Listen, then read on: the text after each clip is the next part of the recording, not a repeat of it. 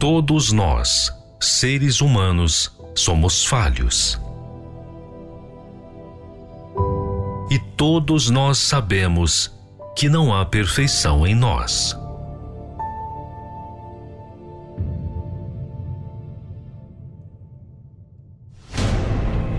Nós precisamos perseverar para nos manter. Mas e Deus? Quem é Ele? Como Ele age?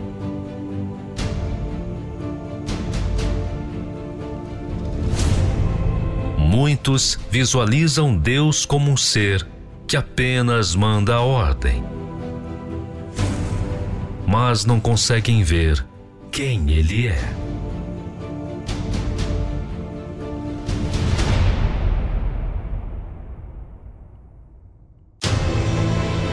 Aprenda conosco a conhecer Deus na sua essência, como Ele age, como Ele vive e como Ele é.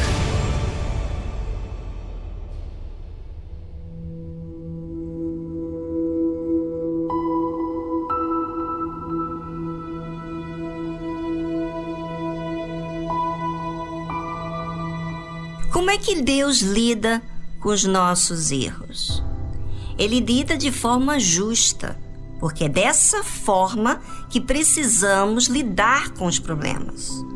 Ouça, gente, como Deus trata a mulher após falar com a serpente. E a mulher disse: Multiplicarei grandemente a tua dor e a tua conceição.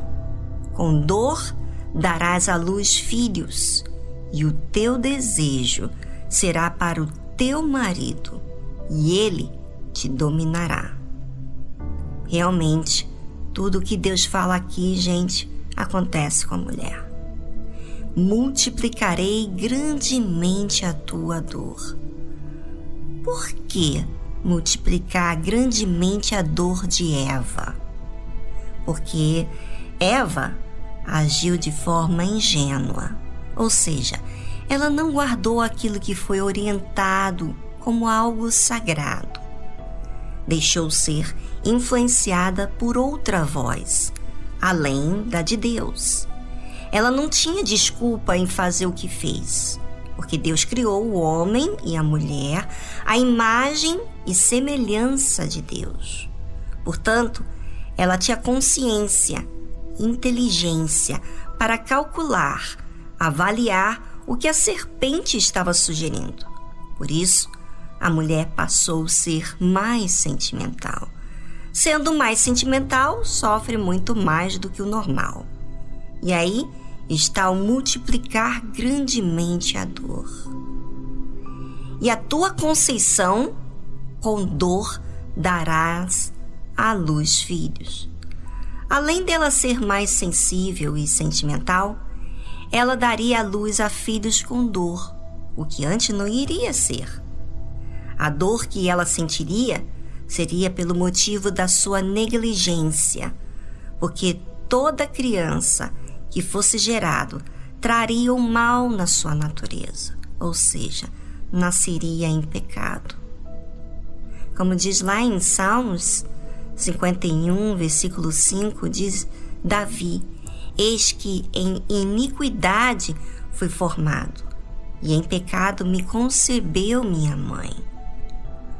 O pecado que Eva cometeu trouxe um prejuízo muito grande a todos que nasceriam. Não seria justo ela que engravidou sentir a dor daquele ser que agora virá ao mundo já no pecado? Veja a responsabilidade da mulher em colocar um filho neste mundo. Deus disse mais: e o teu desejo será para o teu marido, e ele te dominará. Como ela não soube lidar com a responsabilidade de levar a sério a orientação dada, o desejo dela será para o marido. Como poderia deixar ela na mesma condição inicial da criação quando ela mesmo aceitou a sugestão do diabo.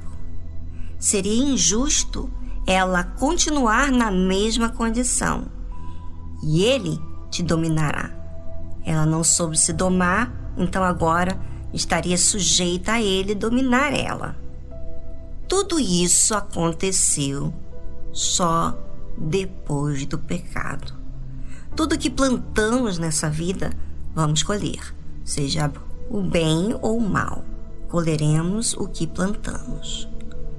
Lembre-se que a mulher foi criada por Deus, mas essa mulher teve a sua própria escolha de optar ou dar ouvido a Deus ou dar ouvido àquela voz por meio da serpente de aceitar aquela sugestão. E no caso, ela deu ouvidos ao mal.